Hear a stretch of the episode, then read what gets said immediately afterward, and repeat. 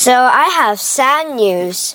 There is a rock band in the United States called Linkin Park, and the lead that's singing is um he just suicided. I don't know why, but I thought their songs were um pretty good, and my dad and I um when we're bored, we often just um, play those songs and sit at the table and eat junk food and stuff.